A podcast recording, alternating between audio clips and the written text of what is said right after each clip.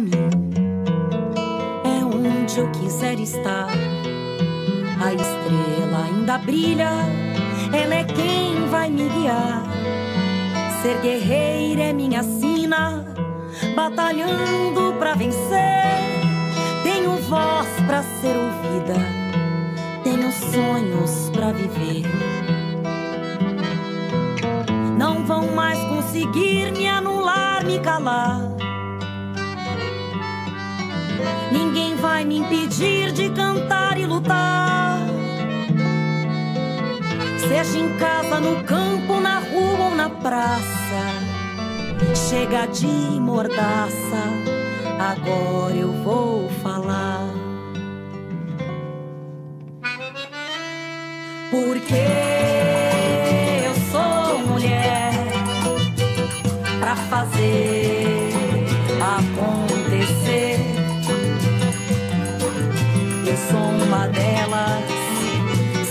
elas por elas, ocupando os espaços de poder. Nesta sexta-feira, você confere a última aula sobre mulheres negras eleitas, com a deputada estadual por Minas Gerais, Macaé Evaristo. Ela também foi a primeira mulher negra a ocupar os cargos de secretária municipal e estadual de educação no estado.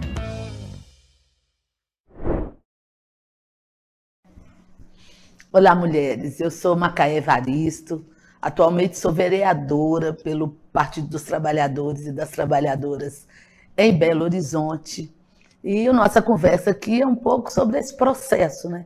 Processo de chegar ao parlamento. Eu sou professora de formação, sou assistente social e boa parte da minha vida eu dediquei à construção de políticas educacionais, à luta pelo direito à educação e só mais recentemente é que eu me propus a essa construção para o parlamento. Né?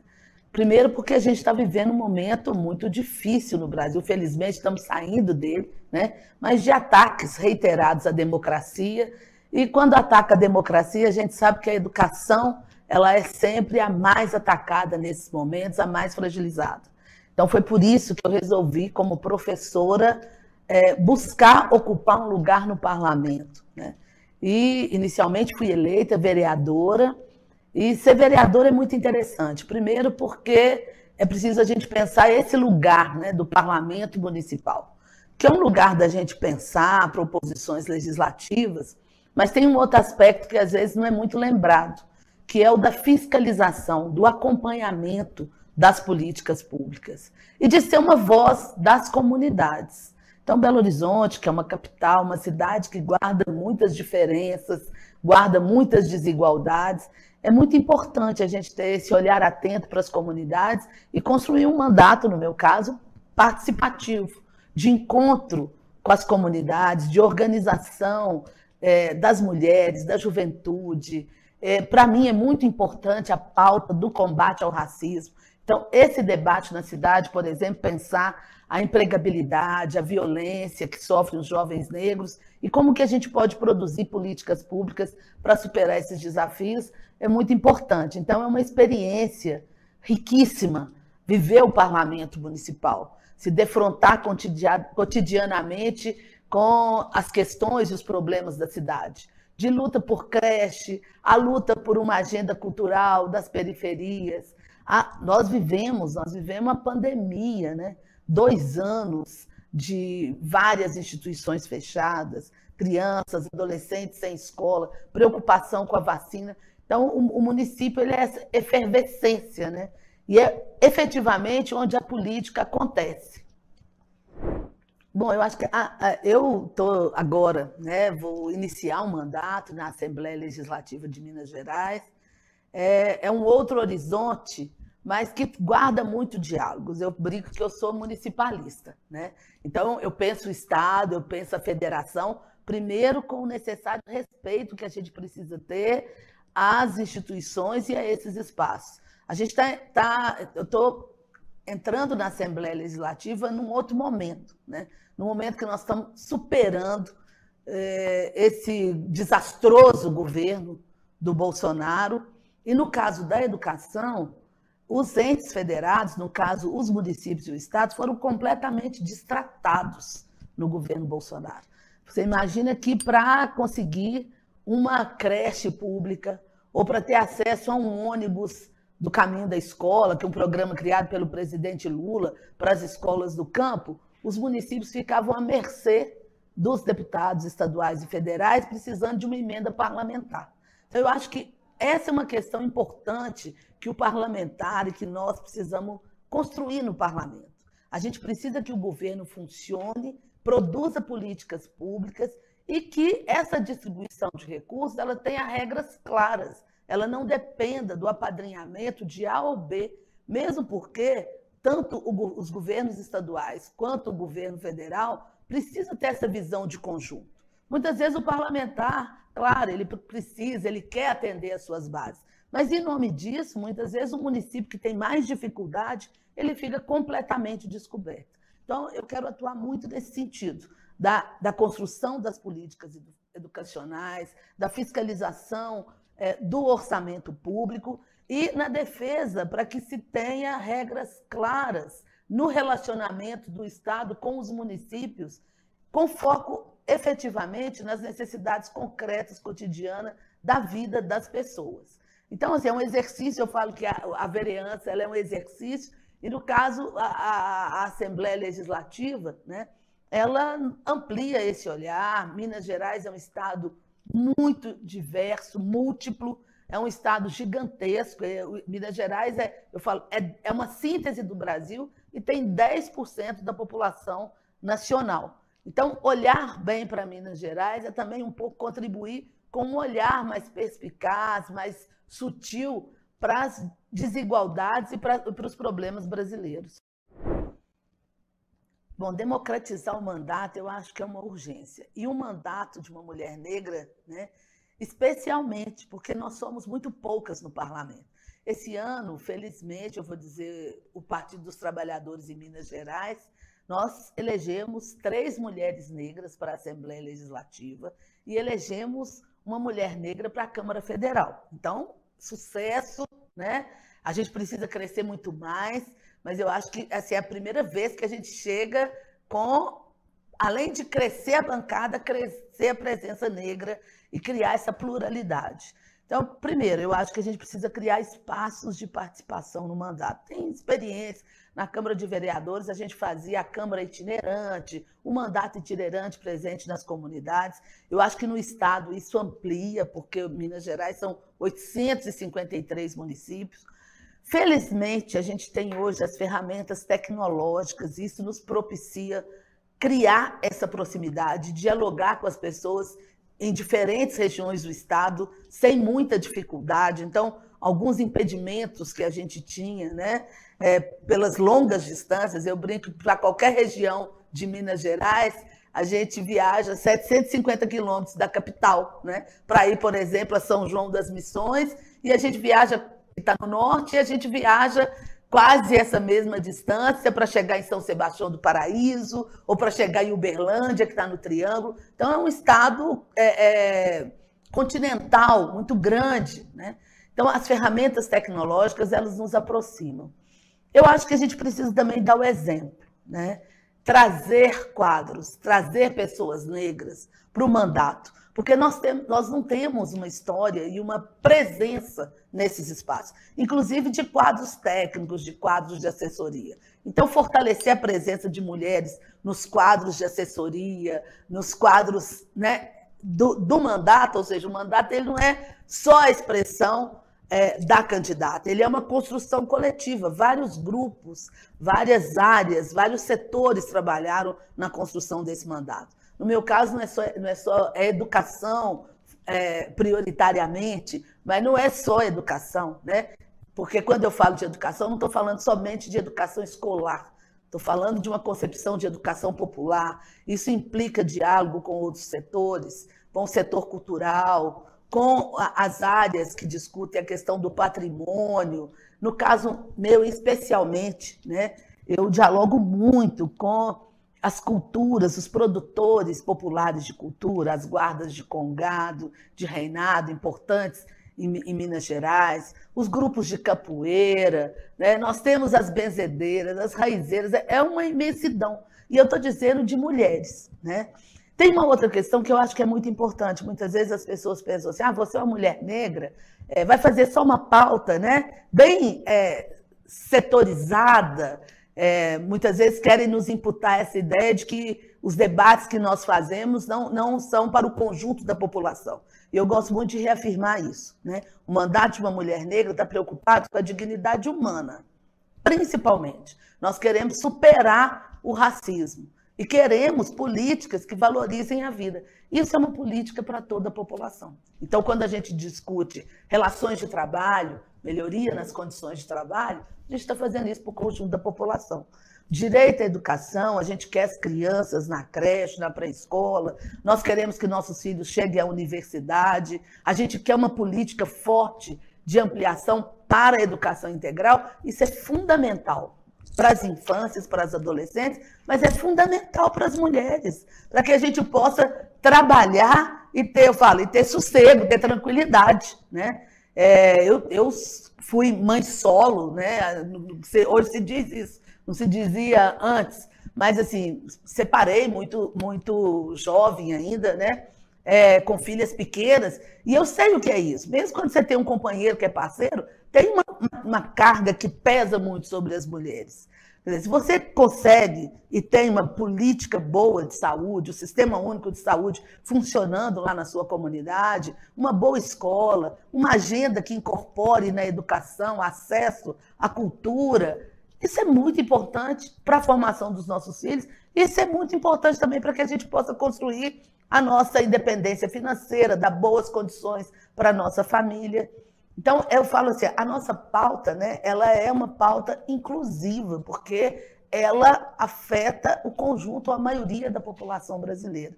Então, é esse trabalho, né? Quando eu vou olhar para o estado de Minas Gerais, eu fico pensando, bom, eu preciso dialogar, eu preciso dialogar com o norte de Minas com as suas potencialidades, né? mas também com os desafios que estão colocados, como, por exemplo, municípios que ainda convivem com um percentuais altíssimos de analfabetismo entre as pessoas adultas. Né? Então, a gente precisa olhar para essa diversidade. É, primeiro que eu, tenho, eu preciso dizer, né, gente, é a política, ela nos faz, eu acho que cada vez mais conhecer ter sensibilidade para essas diferenças e para a pluralidade que é o nosso país. E o nosso exercício é produzir políticas públicas que tenham essa característica, né, que ao mesmo tempo ela é ampla o suficiente para incorporar o conjunto da população, né, mas também guarda especificidades para dar conta dessas diferenças. 20 de novembro, Dia da Consciência Negra, Dia de Zumbi dos Palmares. É, Para nós, educadores, é importante, marca a inclusão também é, da história e cultura afro-brasileira nos currículos. Né? É, é uma reafirmação da Lei 10.639 de 2003. E eu tenho muito orgulho, primeiro, de dizer que foi no governo do PT, no governo do nosso partido, que, primeiro, nós reconhecemos o povo negro brasileiro e a necessidade de incluir a nossa memória, a nossa história, a nossa cultura nos currículos escolares.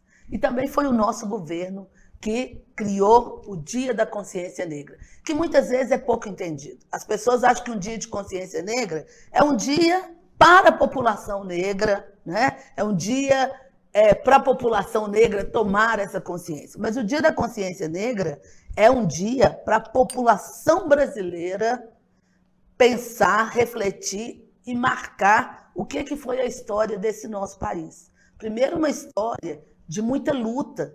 Né? Um país que se estruturou 300 anos sobre a escravização de um povo.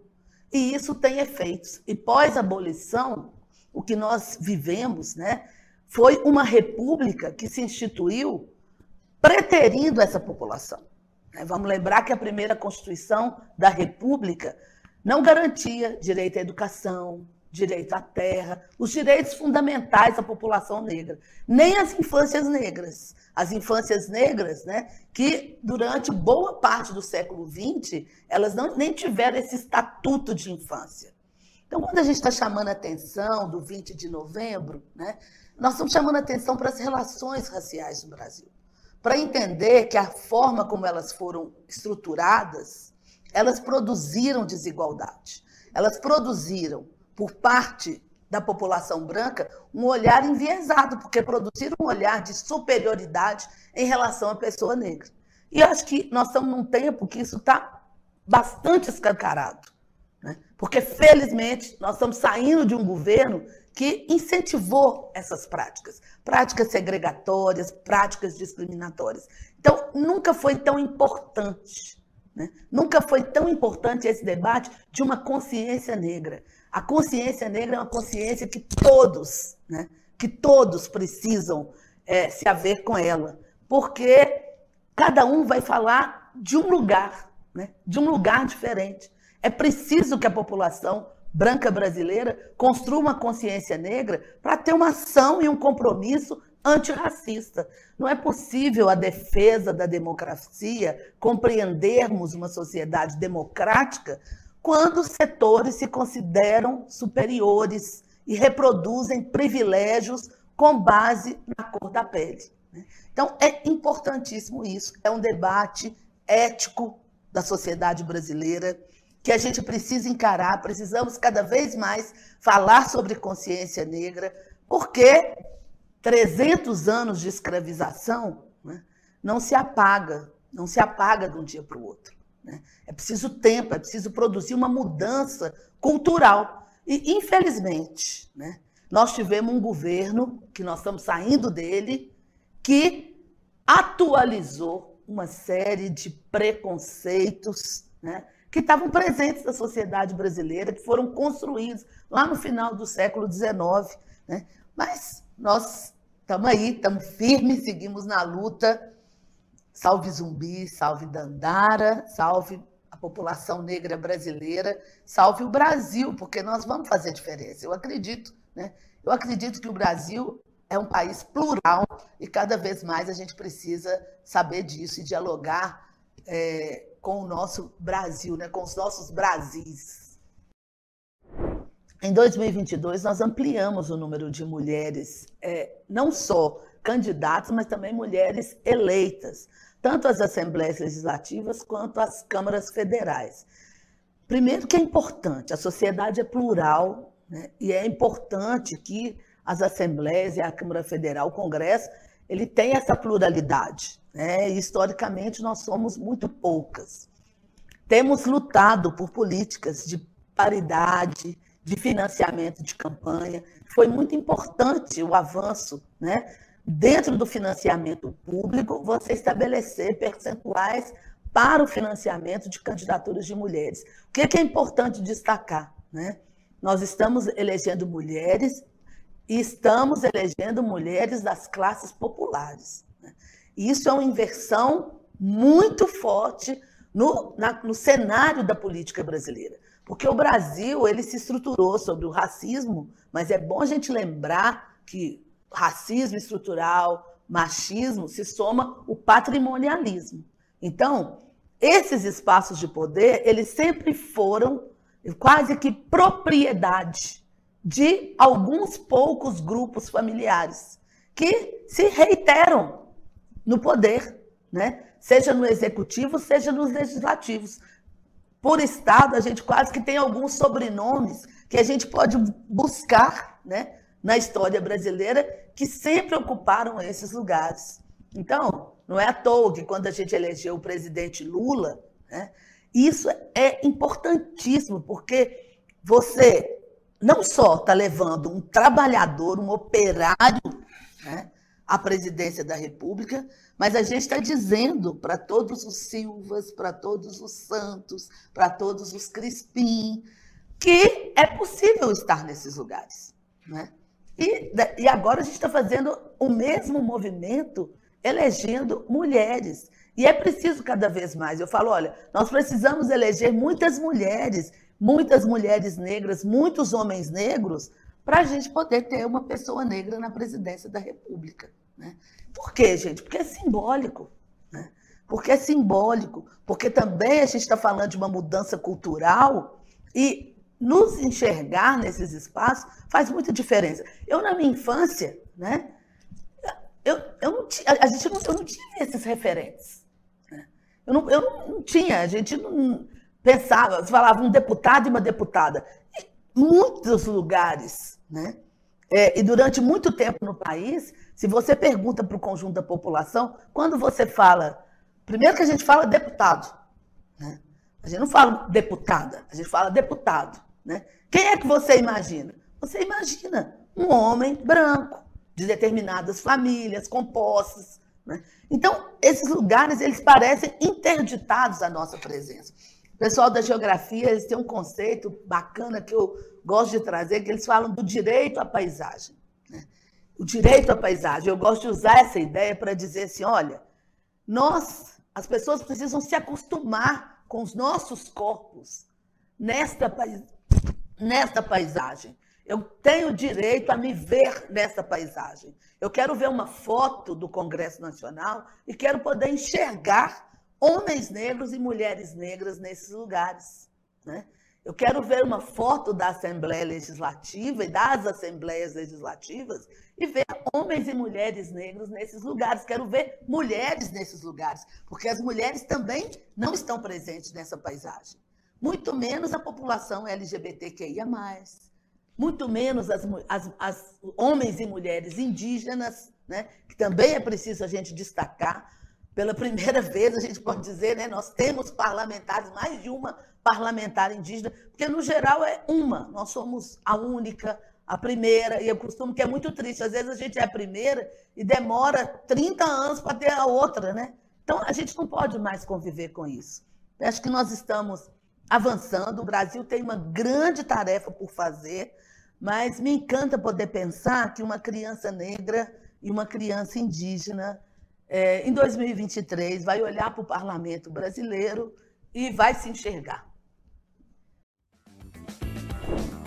Macaé é um grande exemplo para as mulheres que pretendem iniciar a vida política. E se você gostou, compartilhe essas aulas e não perca os programas inéditos. É de segunda a sexta-feira, às 4 horas da tarde, aqui na TVPT.